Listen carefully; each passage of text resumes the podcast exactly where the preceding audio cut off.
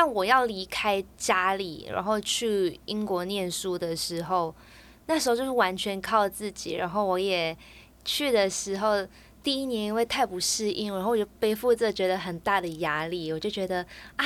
我我就是家里第一个出国念书的的小孩，然后我花了家里那么多钱，我一定要好好用功念书。然后那一年完全是浪费的，也废掉的耶，因为压力太大了。然后那一年我就只有在念书，完全一直很认真在念书，念到就是荷尔蒙失调，我胖了十公斤。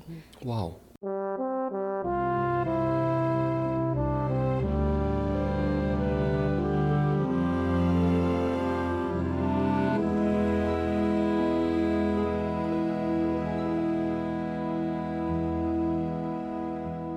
来自 Message 虾米莎，用一件旧衣找回你的初心。欢迎回到万秀孙代客洗衣 Pocket 节目，我是万秀洗衣店，人称万秀孙的张瑞夫。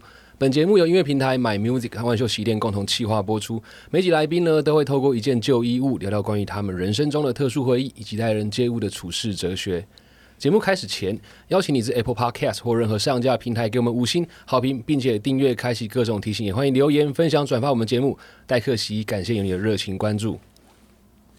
那吉纳伊雷来 C 沙的狼 K 啊，哇，他们是双人组合，但是你绝对没有找过他们有任何的呃音乐作品，或者是说发过什么样特别的印象中的一个作品，因为这个组合只有短期限定。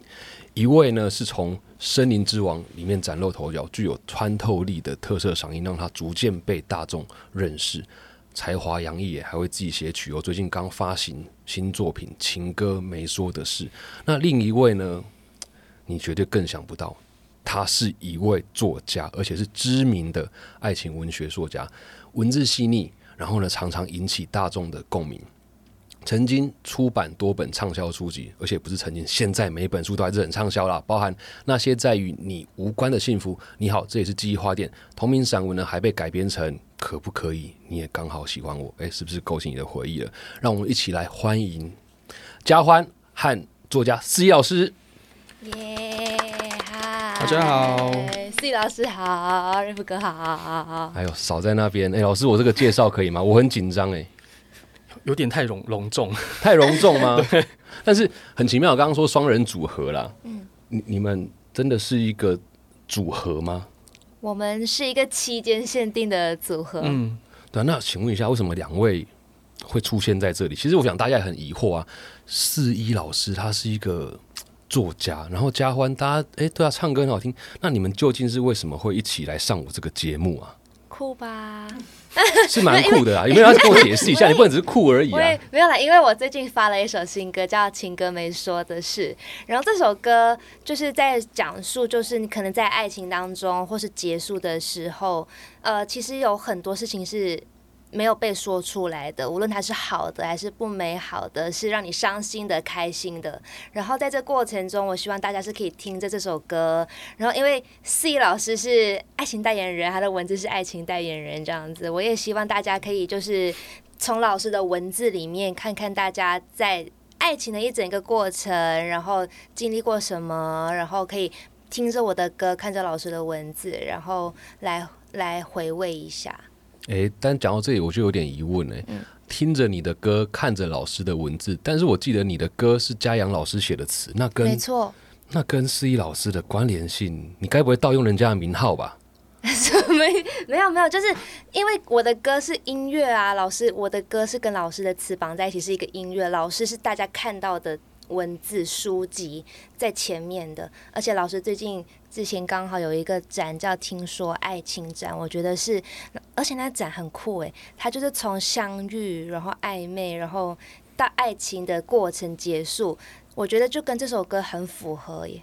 哦，难怪，因为我有看到嘉欢的影片里面有去看展，而且还跟老师，诶，如果你现在去看一下，你会发现他们还有一些小片段、小剧情哦，还跟老师。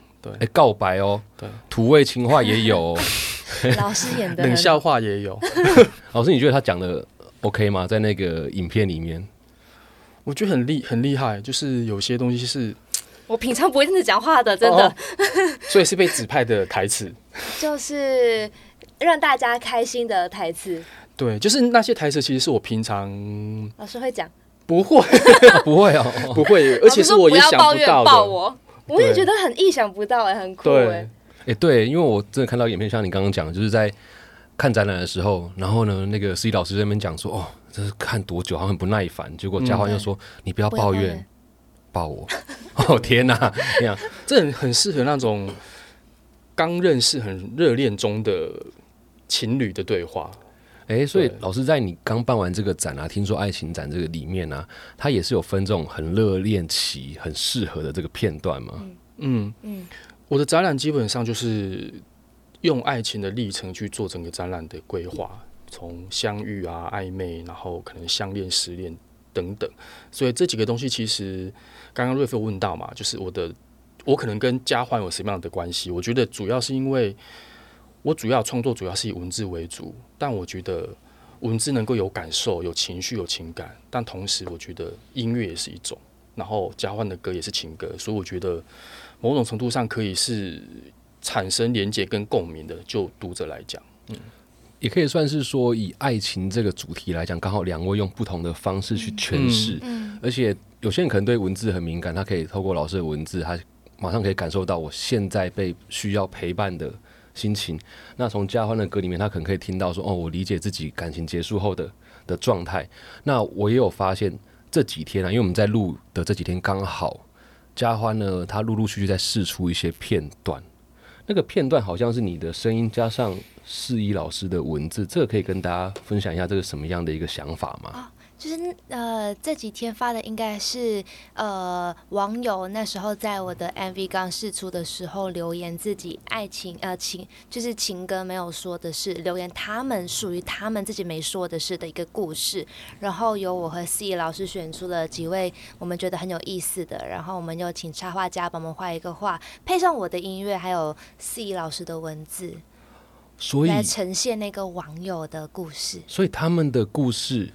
透过思一老师的转译，就成为了那画面里面那短短的几段几句话吗？对对对，老师有写了。其实是哦，那老师我有一个疑问呢，因为它是别人的故事，你是怎么样去感受这些故事的？因为毕竟爱情它其实是蛮蛮私人的事情。那对于老师来讲，是怎么样去感受的？哦，所以我写的文字里面通常不太会有具体的情节描述。我写的比较像是一个共通的情感经验的传达，所以我觉得这个共通的情感经验，我觉得虽然每个人的恋爱经验或多或少有点不一样，但里面感受到情绪，我觉得很多时候是类似的。嗯，所以我比较写文字撰写的方向，我觉得比较是朝情绪面的方向去出发。哦，所以可能他的呃故事可能不一样，但是大家可能都会一样的。某种程度上难过、嗯，悲伤，甚至哎热恋时的兴奋，对，用文字去转化它，对。那因为两位也都是跟爱情有关系的嘛，那我也同时问一下嘉华，因为像你的歌，像这一次这首歌《情歌没说我是》，它其实也跟爱情有关系。那老师他说他是用情绪去感受，那你是怎么样去累积你对于爱情或者是情感的养分？因为毕竟也有听说你这个恋爱经验不是太多嘛。完了，没有，就是。我觉得或多或少会有很多不同的情感吧，朋友的情感不止爱情吧，朋友的情感、家人的情感，甚至也会跟朋友讨论到大家现在生活面临到的各种不同的阶段，然后遇到什么问题，在感情上面有什么问题，都会分享，都会都会。我有一个很好的朋友，我就会完全，我们就完全就是会互相讨论啊，然后甚至我连看剧啊，然后看一些文字，老师的文字也会觉得哇。真的每一个字，如果你用心去感受的话，你会有那个觉得像老师那天写的，我可以念一下吗？老师，你们应该不会念念念在那边哭之类的。不会不会不会，好，你可以念，当然可以啊。老师说，爱有千百种模样，世界那么大，只要有一个人跟自己频率一样就好。像我，我就觉得，哎，其实我我我是水瓶座，我就觉得我自己超怪的。然后找到有一个人可以跟我聊天，频率是一样的，可以有有问有答的，我就觉得。这是一个很珍贵的事情。哎，对，老师刚刚那一段话真的是中了很多人的心，而且这不止水瓶座，像不论你今天是什么座啦，巨蟹座也好啦，或者是什么双子座也好，你只要有一个人能够跟你频率对了，那纵使不讲话，那好像一切就都对了。对，所以你在你歌曲的诠释上就是用这样的方法跟别人讨论去理解，还有想象力，还有想象力。嗯，因为他刚刚本来讲说什么，我都问朋友，我都以为啦，因为你知道吗？乡民有一种讲法，就强者我朋友，其实都是讲自己。对，那像你这一次这首歌《情歌没说的事》啊，他是在讲说没有结果的暧昧。那为什么你会有这一次创作的一个想法？什么由来吗？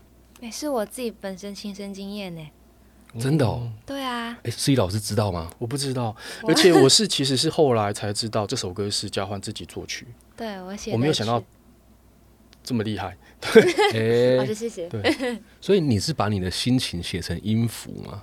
对我那时候就是有经历，在正在经历一个暧昧时期，然后呃，你知道暧昧时期到了一个阶段，你就觉得很烦，你觉得到底大家要大家要不要往下一步前进，还是就没关系？因为我其实我的个性我是超讨厌暧昧，我非常不喜欢什么欲擒故纵，我完全不会这种东西。那你会自己说，那我们现在要不要在一起啊？你会那么主动吗？又好像不太会，我会试出一些事啊，但但最后忍不住的，我可能会。然后嗯如果中间就觉得啊好像往前进，好像也感觉对方也没有这个意思，那我们就没关系，就就不要再浪费时间这样子。所以就是这样的心态去写这首歌嘛。对对，那时候是刚好那时候有这样的心情啦，然后又在抒发，在跑步，然后突然间就有这个旋律出来。哇，所以真的有时候爱情是创作的养分。你看很多歌手，或者是真的他们在做创作的时候，你会发现他们每一个时期可能因为经历的事情写出的东西就不一样。那思怡老师他也是一个爱情文字的高手，我也想偷偷问一下，老师你在做创作的时候，会以自己爱情作为养分吗？呃，会，但不会是全部。不会是全部，我觉得跟家欢有点像，就是可能因为我写作到现在也十超过十年了，所以其实是需要蛮大量创作，所以其实没老实讲，真的没有办法一直从自己身上掏出很多人。没那么多故事，对不对？对，哇，所以其实很多时候是从生活经验，然嗯后朋友、电影，我觉得都是来源。嗯，那身为一个写作超过十年的前辈，我这样讲应该可以吧？老师真的是前辈嘛？那嘉欢这一次这个创作这首歌，哈，从自己的心情去写，老师对于这首歌的感觉如何啊？你觉得他的写作有没有让你感受到？我我其实因为我我觉得相呃，即使是听一首歌，音乐很重要。然后除了交换写的曲之外，我其实会比很多人更加注意词的部分。哦，因为我我其实一直自己心里面有个有个有个说法，就是我觉得呃曲比较像是一个人的外貌，就是你一听就会觉得这这首歌你喜不喜欢，它比较像是一个人具体的样子一个形象。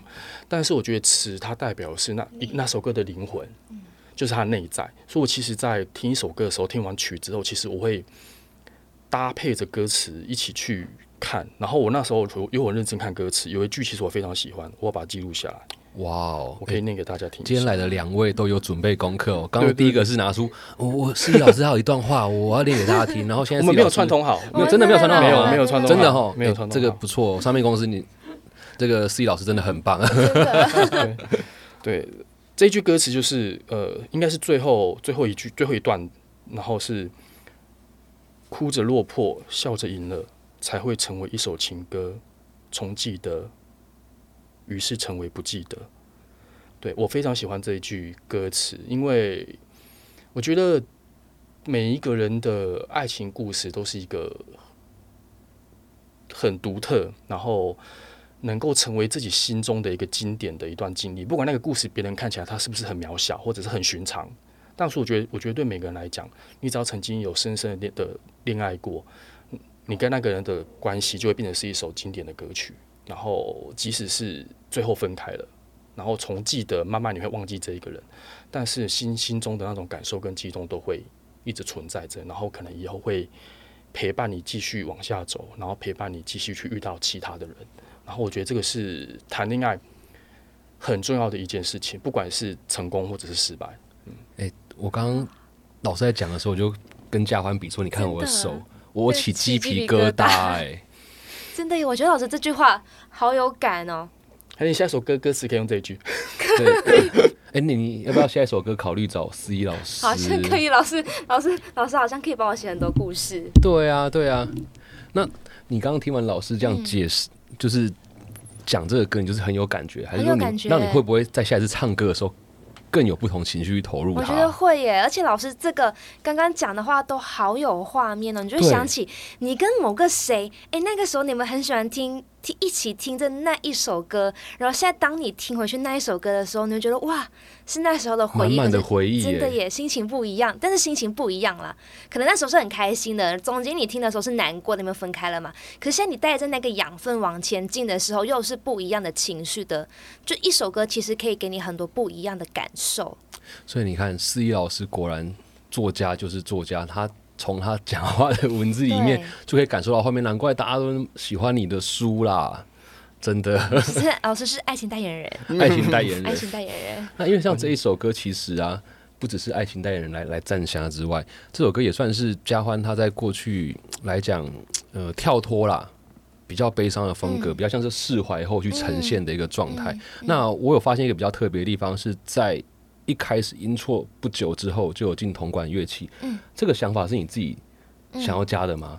这个乐器叫 flugelhorn，然后等一下你再你再讲一次 flugelhorn。哦。OK，那我们就不要再重复一次了。对对对对对，然后其实是我跟我跟制作人老师尤正豪老师，我们其实非常喜欢这一类呃管管管管管乐吗？叫管乐的。我们又曾经一起讨论过很多这样子类似的东西，然后这是老师给我的惊喜，就是突然就是有一次收到编曲之后，老师说：“哎、我们加这个好不好？”我说：“哇，这个让整首歌的那个气质跟氛围又提升了耶。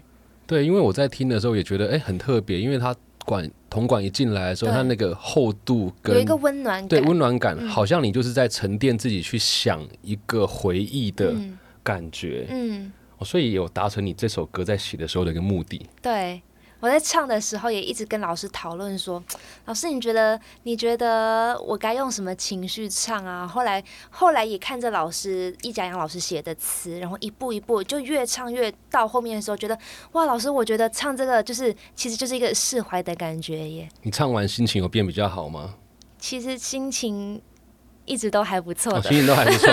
OK，因为除了唱之外，你这一次还自己去演嗯，里面恋爱的戏份，对因为有听说你其实一直蛮想要演戏的嘛，算过了你这个这个戏瘾。那，这一次在 MV 里面去诠释你自己对歌曲的这个情感，用演的方式来讲，嗯。你觉得跟录歌比起来，哪一个比较困难？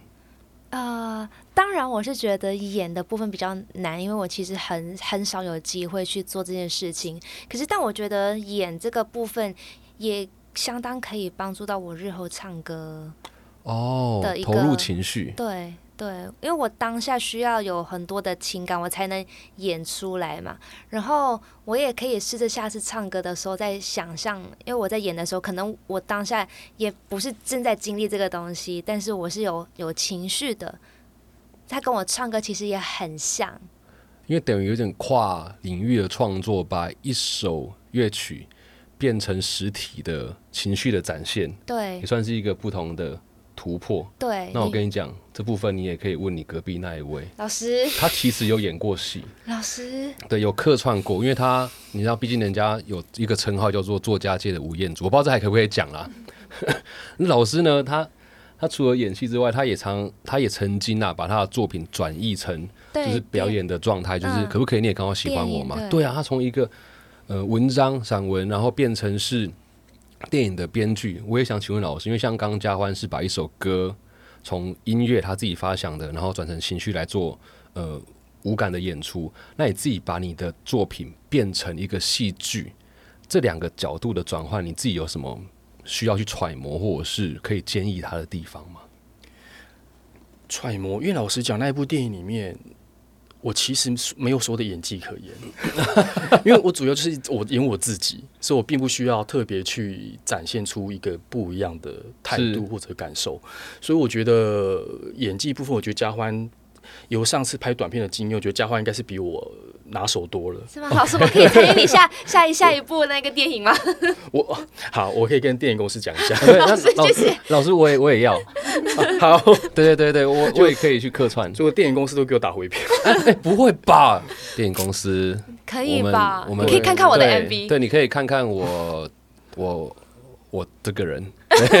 对，那老师你自己在把你的散文转化成戏剧作品的时候，你有遇到什么样的考验吗？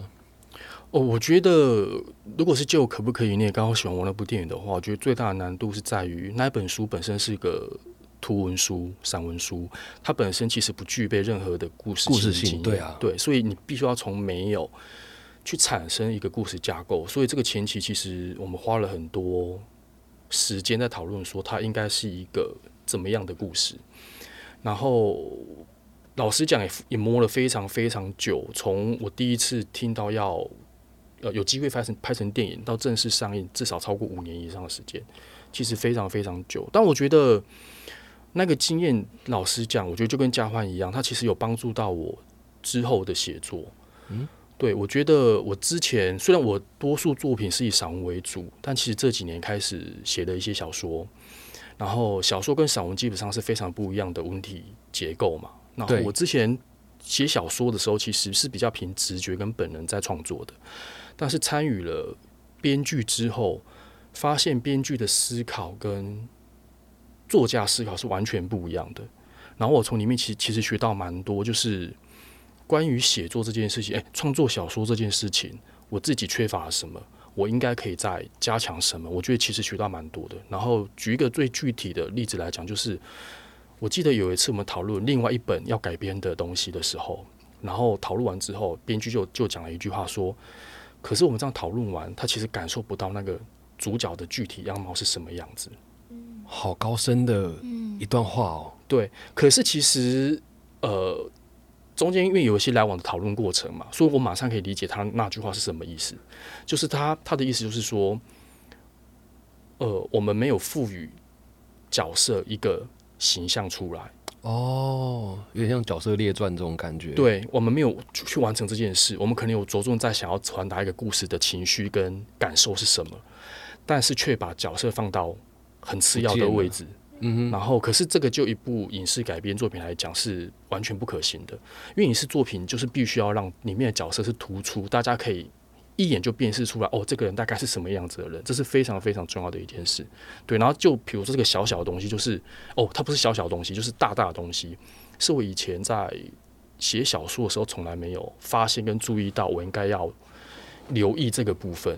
哇！但因为经历过编剧的呃一些磨练之后，对，然后后面的写小说就可以很清楚意识到，有些东西是我应该要注意，应该要补补偿进去的。所以有时候遇到不同的转换，反而是之后让自己变得更好的一个养分，就像爱情一样。有时候遇到一些不得不的分离，那也是成为下一段恋情寻找更好人的一个开始。那老师刚刚有有讲到这个，呃，你说在改编那那那，sorry，老师刚刚讲到说另外一部剧在讨论改编嘛，所以这个拍了吗？还没，还没，对不对？哎，交换，懂啊，懂我问的意思哦。Yes，来就知道了。可以，老师，我们准备好去 casting，准备好了吗？准备好了，准备好了。准备那个，我可以把等下妈都卡或什么都寄过去，这样 直接就递上来。两倍。今天就算是面试了吧，老师。我马上跟那个老板说，电那个电影公司老板说一下。耶，编编剧说可以，编剧说。老师应该没有想到来上这个节目会有这样的一个压力，被逼 被逼迫。对，被逼迫没有啊？这这个只是一个呃 bonus bonus，重点还是要回归到像爱情这个主题。那像刚刚老师在讲说，他在写作过程因为遇到这些事情，让他写作方法有所改变。嗯，那嘉焕你自己在创作过程，因为这一首歌其实大家听起来就很能够 touch 到自己的。状态嘛，那你自己在写作的这个历程里面有什么样改变的地方吗？其实很多耶，就是会在画面感啊，然后甚至因为自己写的歌，自己会知道自己的音域在哪里，然后也会在思考旋律上，甚至我最近也在努力，就是看在词方面，想要也想要努力看看。哦，你怎么你想要怎么努力啊？因为 因为词方面之前都是呃都是别人写，我写曲比较多。然后词的话，因为现在也想要有一些自己给那首歌的样子，我想要别人听起来是有画面感的。我自己也会去想象我看到这个词的时候的心情是什么样。然后我然后我唱的时候，这个词会带给自己先给自己有什么感受，会会去。会去钻研这个事情。哇，那你现在在讲这段话的时候，你会不会觉得压力很大？因为隔壁有一个非常对会善用文字的一个高老师，我手。我那晚一点可以把那个歌词真先先先从桌底下递给你看看。但是我觉得写那个歌词跟写散文很不不一样一样哎、因为因为我之前有帮过几个歌手写过词嘛，然后然后我觉得思考逻辑是完全不一样的，嗯，对。哦我觉得是需要重新，对于我来讲，其实也是要需要重新学习的东西。可能我会的词汇可能比嘉欢稍微多一点点，但我觉得优势好像也只有这个吧。哎、不一定不一啊，定啊。对啊，不一定哦。真的吗？我觉得我觉得非常难，因为就比如说，呃，音符它会有断点，嗯，嗯，还有导还有导词的那个问题，嗯，念呃，不好意思，因为我没有受过相关的专业训练，我不太懂什么叫导词，可以请嘉欢解释一下就是吗？可能唱可以可以，也不会唱可以，就会哦，我知道了，嗯意思就是说你那个我们的字是有音的调对所以其实在写歌的时候，会做成注意到这个会注意到，你要必须要符合你那个音调。对这样讲，不知道大家能不能理解啊？就是呃，如果那一个字是四声音的话，就不能搭配是上扬的音符。对啦，老师真的太厉老师好会。形容，对对。对，对，所以就是我觉得是很对啦，写歌词我觉得是一件很难的事，所以我才会很佩服有一些作词家真的好厉害，好厉害，可以在这么短的对，因为嗯其实字数很有限，对，字数很有限，然后在短短的一首歌里面，呃，可能就只有一个主歌、副歌，就要把一个故事写出来，嗯。我觉得这个非常难。很很厉害。哎、真的，如果老师刚刚没有这样讲，我想很多人应该没有发现，其实写歌真的要注意这个呃调。嗯，对，因为很多人真的以为说写歌只是把歌词写上去，结果你会发现有些歌你怎么唱就是很难唱，那有可能就是他写的不好。大家如果有发现的话，自己发现就好，不用跟我说。OK，那我们刚刚聊了关于爱情的事情，关于这个老师的展览以及嘉欢的新歌。那我们这个节目呢，都会邀请来宾带一件衣服来聊聊，哎，这件衣服对你有没有什么情感嘛？我们一样的情感，我们想问一下，今天，嗯诶听说嘉欢有带衣服来，请问你带了什么样的衣服呢？我带了衣服跟我们面前这一幅画，很像吗？很很有关关系吗？该不会是跟你在读书的时候有关吧？啊，很很很很就旧的衣服哦，很旧的那一种，没关系，他现在拿出来没有味道，所以我们先放心净的一下。啦，干净的干净的，我到现在都还是会穿的，就是一个帽 T，帽 T 那个 super dry 的帽 T，哇哦，你看它那个已经开始在裂了，哦，哦，对耶。对，但是如果你没有讲，会觉得他可能也是故故意的。对啊，哦，那我还可以继续再穿个十年，应该有穿了，这应该有八年了。八年哦。嗯。所以今天嘉欢戴的是一件绿色的帽 T，帽 T 那深绿色，听起来像是他在英国读书的时候穿的衣服。对，因为我其实，在马来西亚长大，就是很热的国家，其实不太会穿哦到帽 T 这个，事情的。其实是，哎真的哎其实是，其实是。马，呃，我不好意思，因为我没有去过马来西亚，所以马来西亚是买得到帽 T 的吗？买得到，买得到，可是穿的机会可能就只有在电影院啊，要不然出国的时候穿啊。哦，要不然马来西亚一年四季的温度都是差不多的，对不对？一年都三十几度，对，都很热。对，有点 像在泰国的那个。那真的是穿不到。穿不到帽 T，、基本上都会穿短袖啊、无袖啊。哦，难怪，因为我那个时候还记得你姐，应该是你姐吗？嗯对，也是没有冬天的衣服。他刚来的时候应该是刚来对的时候，对对，那你为什么今天会带这件衣服来跟我们分享？因为我觉得它是我一段很重要的回忆。我觉得，因为我从小是家里最小的，然后我到英我我虽然是最小，但我在生活上是蛮独立的啦。然后，但我要离开家里，然后去英国念书的时候，那时候就是完全靠自己。然后我也去的时候。第一年因为太不适应，然后我就背负着觉得很大的压力，我就觉得啊，我我就是家里第一个出国念书的小的小孩，然后我花了家里那么多钱，我一定要好好用功念书。然后那一年完全是浪费的也，废掉的耶，哎，你抱着那么大的决心，结果反而浪费，是为什么？因为压力太大了。然后那一年我就只有在念书，完全一直很认真在念书，念到就是荷尔蒙失调，我胖了十公斤。哇哦，嗯，然后我觉得那个压力是自己给自己的，然后呃，那时候很痛苦的是，因为我是一开始我是理科生，但我念法律，然后我念了法律之后，我才发现哇，原来很多事情是没有没有对错答案的耶。因为以前念理科的时候，就是知道一加一一定会等于二，它不会，你怎么变它都不会变，你没有办法争辩成它一定是四，它可以说五。但法律这个事情是可以说，我觉得法条是可以修改的。我非常记得有一次老师就在教室问我们小的教室十二人的教室就问。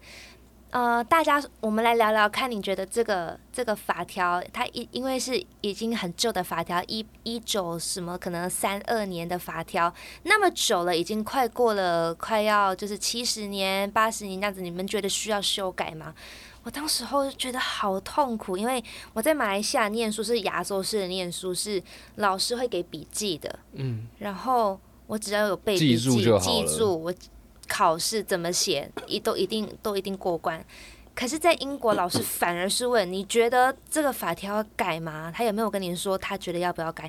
我心里觉得压力很大，我觉得我到底要读多少本书，我才能够回答你的问题，对，到底症结在哪里？症结在哪里？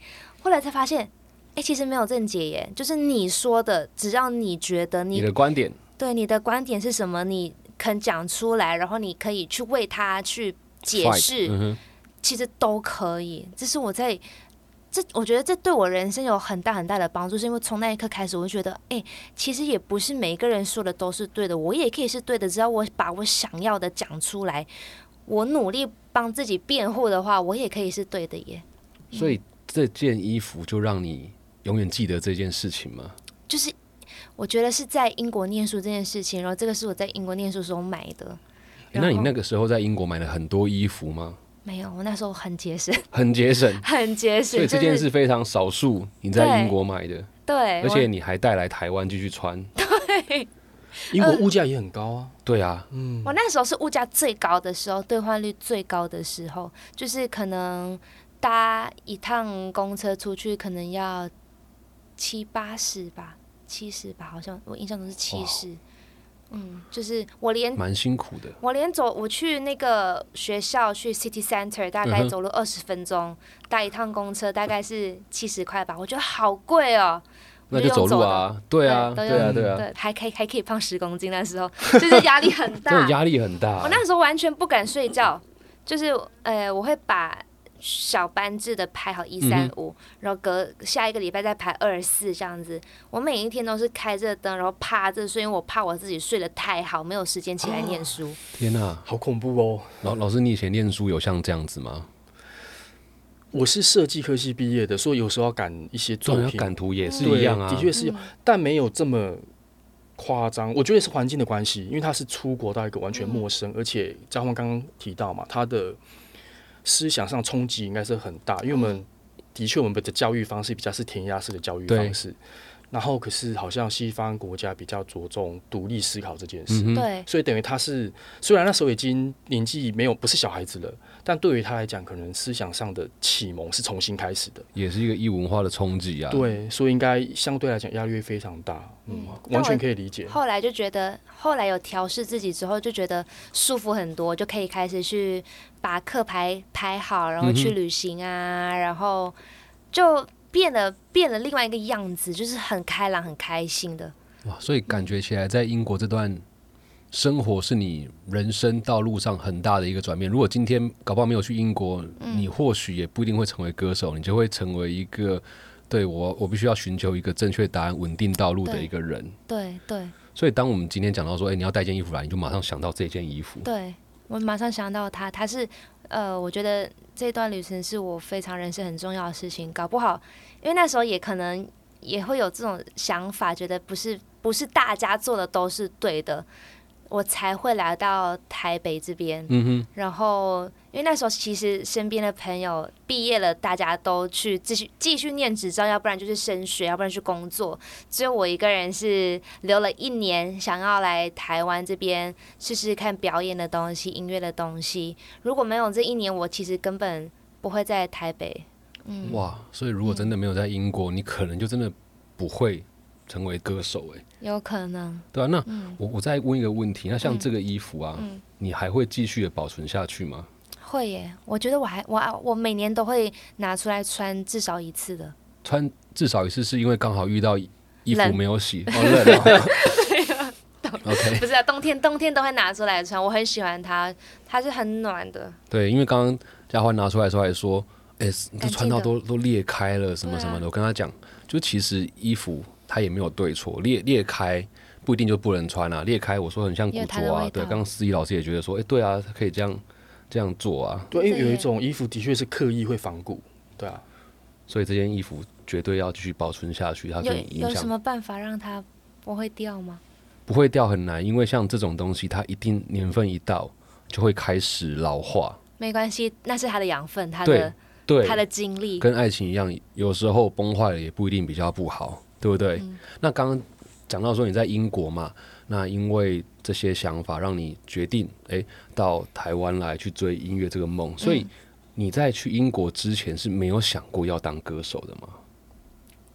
没有想过当歌手哎，我知道我很喜欢唱歌，我姐姐也是歌手，但我没有，我没有那种就是觉得哎、自己也可以当歌手的一个感觉。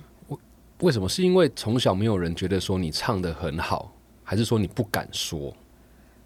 嗯，从小没有人说我唱的，也有人说我唱的很好，但我小时候其实是很，诶、我姐姐给我的那个比较性，大家都会拿我跟我姐姐比较，嗯哼，所以我从小就是在是在大家去呃称赞姐姐唱的很好的情况下长大的。也有人说我唱的很好，但那时候我就会自己的一个自卑心的作祟，自己的自自信心的作祟，我都会觉得。我小时候有一段时间会觉得，哇，你说我唱歌好听，你一定是知道我姐姐是谁。哦，就是会有无形的自卑感吧。，对，后来长大想着，怎么可能？如果我今天五音不全，他应该也不会说我唱歌好听吧？对，所以你也是真的就是因果让你决定说要去 try 这件事情，家人也没有反对。那时候也也没想过这事情，我纯粹就觉得我还没准备好要踏入这个社会，因为我觉得人生如果我一开始工作了，那我工作可能要买房子、买车子，我人生就是很像大家正常的剧本一样走下去，大概三十岁结婚生子，然后我觉得那个剧本是我可以预想的，然后我那时候就觉得。我可不可以就是一年让我一年，我想要在不同的城市生活，我想要学，因为我我我喜欢唱歌，但我不是学音乐的。我想要学习一下关于表演啊、音乐啊这个事情，一年就好了，不多。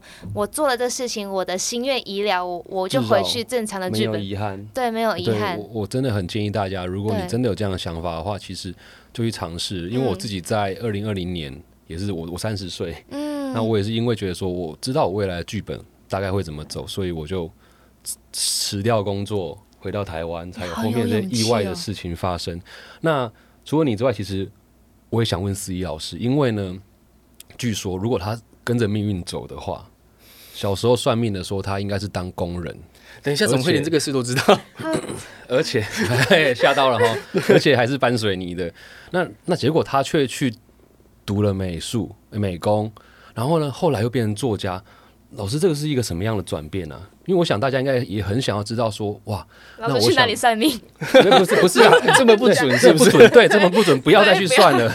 对对对对，其实不是我去算命，是应该是呃出生的时候长辈帮你算的。对，然后就跟我讲说，好像说你长大会是当工人之类的。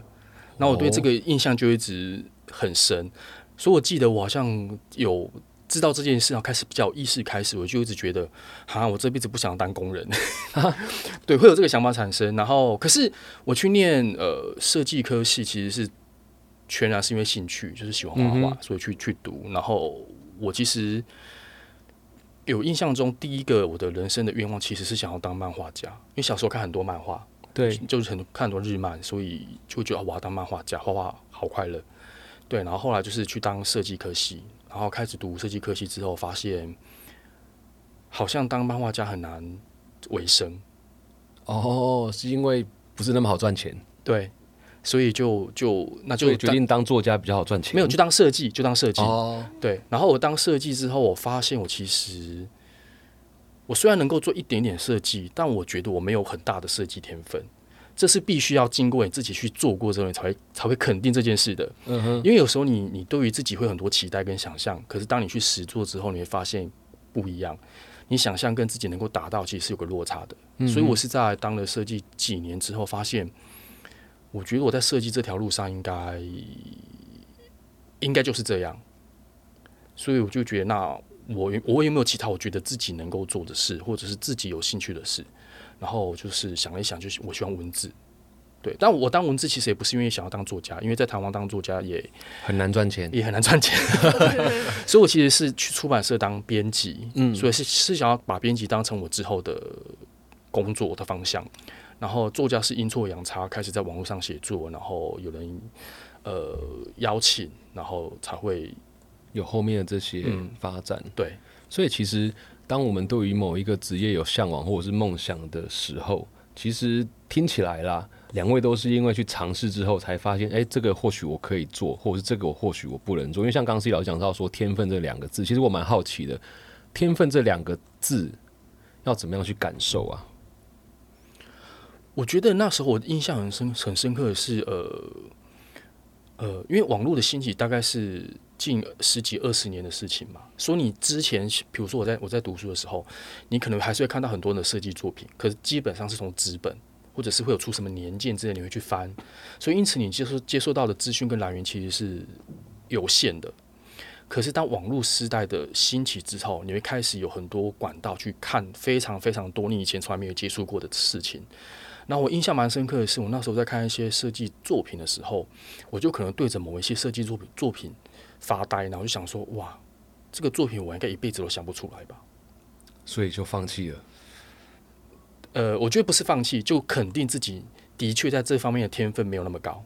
哦，对，我觉得这件事是非常重要的，因为我觉得，呃，很多人像比如有很多人会问我说，他其实不知道他人生的梦想，或者是接下来想要做什么，他其实不知道。然后我我有时候都会觉得，大多数的时候好像人都是这样子，可是，在有些时候，在你知道自己想要做什么之前，你可能必须要先知道自己不想要做什么，嗯或者是不能够做什么。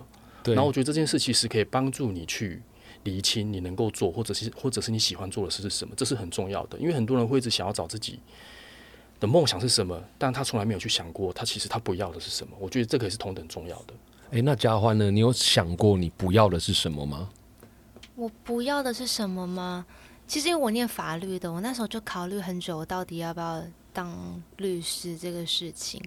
你说我很喜欢法律吗？好像还还没到那种热忱，所以我那时候才觉得，那我用一年的时间好好沉淀我自己，我才来，因为我我很确定我非常喜欢唱歌，嗯我很想要表演这个事情，我非常确定，所以那一年我就来做这个事情。我就觉得一年，就算我没有做出什么成绩，那至少我学过，我努力过，我我我满足到我自己了，我心甘情愿的去做大家觉得我应该做的事情。我觉得这超棒的，因为真的很多事情我完全同意，必须要自己亲身去参与过，嗯你才会知道。不然现在其实资讯很容易取得，你会觉得很多东西很容易，可能很容易成为作家，可能很容易成为歌手。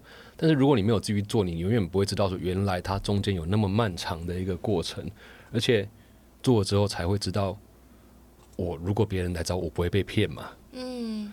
对，我觉得有一个很酷的事情，也像是我写歌，因为一开始我其实小时候会觉得啊，写歌我就哼哼旋律啊什么的，也也没有特别记录。可是我那一年来台北，台北之后就开始记录所有，我逼自己把所有我想到的旋律啊、歌词啊都记录下来。后来我也是因为这样子，然后认识我现在的制作人，他听了我的创作之后就，呃就是跟我签约，然后我后来再有。更大的机会是参加创作营啊，我甚至卖过歌给杨丞琳啊，然后郭靖啊，我自己觉得好酷，因为我从小是听他们歌长大的。嗯，然后有一天我竟然有有机会，就是让他们他唱你的们唱我的歌，我觉得好神奇。就是这也是因为我有去做这个事情，这个事情才有实现。嗯哼，就是有做，然后不断吸收养分。那我同时也想请问一下 C 老师，你也做过很多嘛？可能像做设计，然后做文字。那你现在长期在做文字的过程里面，你怎么去吸收这些养分啊？我现在其实会养成一个习惯，就是基本上有点像是本能似的，就是有时候在乘大冲呃搭搭乘大众运输的时候，其实或者是看到一件事情，会闪过一个灵感或者是一个想法跟念头的时候，其实我是很习惯性会记录下来的，你怎么记录？就打开手机的记事本，然然后可能我会看到会记录下一个画面。或者是一句话，或者是一个词汇，我有一个那个记事本，就里面有这些很散的、很零碎、没有组织的这些东西。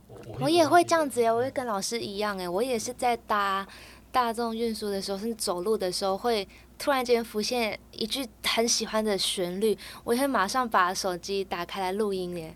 哇，嗯，哎、所以这是一个很好的方法哎、嗯，我觉得很好，而且很直接，而且也是很容易做到的。因为有些人可能觉得灵感是一件很难的事，但如果就是有时就是不经意的，嗯就是突然就出来了这样子。怎么办？这两个人把灵感讲的好像很简单，就是会一直冒出来。我跟你讲啊，我觉得灵感还是很难啊，但是你必须真的像两位老师一样，就是随时掌握你感受生活一切的能力，我觉得才有机会去 catch 所谓的灵感。嗯，那今天真的非常开心，老师来跟我们分享他获取灵感的方法，然后也嘉欢来分享他的新歌。那最后呢，其实嘉欢他还准备了一个歌单，我不知道这个歌单是不是他灵感的养分啊。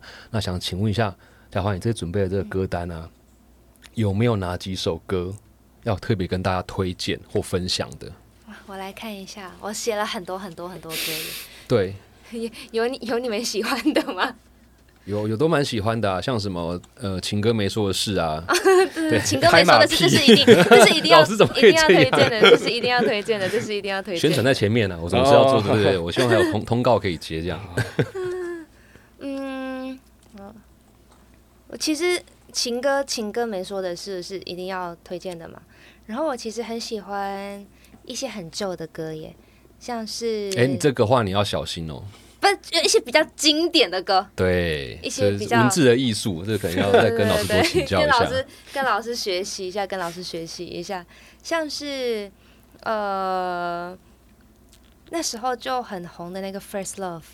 哦，其实这首歌我觉得很酷的是，它二十几年前就已经很红了，然后突然去年就因为那个剧再、嗯再度红起来，就是很像在勾起大家很多的回忆。虽然那时候我小时候完全听这首歌，我也不会日文，可是就是会跟着哼唱。我觉得怎么怎么小时候就就记忆那么有那么好的记忆，可以不认识的字你都可以把它背起来这样子。然后从自从去年之后看了那个剧，再搭上这个歌，又是不一样的情境哎，就是完全就是不同时期听不同同一首歌会有不同的心境的感觉。所以其实歌曲就跟衣服一样，它不一定会有退流行或者是过时的，嗯，它反而符合你当下那个心理的状态。对，现在也很流行很复古的东西，其实。对啊，嗯那还有哪一首歌要不要再跟大家推荐一下？我们再一首想，再一首，我想要推我自己的一首歌，叫《单身也可以》。去年发行的去年发行的，跟跟蔡恩宇恩宇一起合唱的一首歌叫《单身也可以》。这是一个我一直觉得两个人是可以很幸福，但一个人其实也并不孤独的。因为可能有人觉得啊，我一个人单身，我很可怜啊什么的。其实我觉得并不会，你把你自己的生活过得很充实，甚至有时候你会比比一些比一些情侣们过得更快乐。自由自在。嗯，自由自在是一个，可是就是你有时间做你自己的事情，你更充实于你自己，我觉得是一个很好的状态。当你的状态是最好的时候，当然你也会遇到跟你一样状态的好的人，那你们两个可以变成更好的人。哇，所以这两首歌呢，可以在我们 My Music 上面就可以听到歌单，里面有这些歌。那最后呢，其实我也想帮粉丝们再问一下，毕竟四一老师人气也很高啊，刚办完展，大家也都还在期待有没有什么新的作品，作品或者是新的什么，或者像刚刚讲的有有在改编嘛，对不对？哦，老师，我跟嘉欢，请记得，很想对对很想演，很想。演。那老师之后还有什么活动跟粉丝见面吗？呃，现在在准备新书，所以暂时是以新书为主。然后影视的改编有有一些就是有在讨论，但但就不知道会到什么时候。OK，因为上一次老师讲到嘛，要五年的时间，希望这一次不要拖太久。也已经也已经快五年了。哦，差不多我们要去 casting 了对对，今天真的是就是要来上这一个不是对，不是太棒了，谢老师，谢老师，老师我们开始勤了。对，所以老师如果要知道这些讯息，或者是你新书什么时候发布，或者是大家想要去 push 你，赶快把新书出出来，是不是就可以上你的 Facebook，嗯。然后 IG，嗯，然后留言给你。可以，？OK，老师你会看哦，呃，尽可能看。尽可能老师也会。在他的社群上分享很多老师自己的文字，有啊，我们都有看啊，所以大家大家可以去等太久，等不及，受不了，就去关切一下老师，对不对？那对啊，粉丝数很久没增长了，大家来 安插一下。很实际耶。那嘉欢呢？因为毕竟你离上一张作品也是有有个四年了，哎，就专辑的话，就是有呃隔了一阵子，然后但陆续都会出单曲。接下来大家可以期待一下，我努力我努力生一些歌出来让大家听。会是专辑吗？如果有机会的话，希望是专辑。哦，跟 C 老师一样，如果你想要 push 加欢，或者是想要知道更多的消息，就上他的 IG、Facebook，然后 YouTube YouTube 上也会，也可以看到他最新的。然后呢，也帮大家提醒一下，情歌没说的是，歌曲和 MV 都已经正式上线了。以上呢就是这一集万秀顺带客席，邀请你上 My Music 上 on First Story、Spotify、KKBox、Apple Podcast 跟 Google Podcast 各大平台五星好评订阅我们的节目，也欢迎留言让我知道你想听什么样的节目内容。当然，你也可以在 My Music 点听嘉欢今天为你准备的歌单。用一件旧衣找回你的初心，我是万秀孙瑞夫，感谢收听，也谢谢嘉欢和 C 老师带来的旧衣与故事，我们下期见喽，拜拜。拜拜，拜拜，谢谢两位。谢谢，谢谢，感谢感谢。不会不会不会不会，很有趣诶。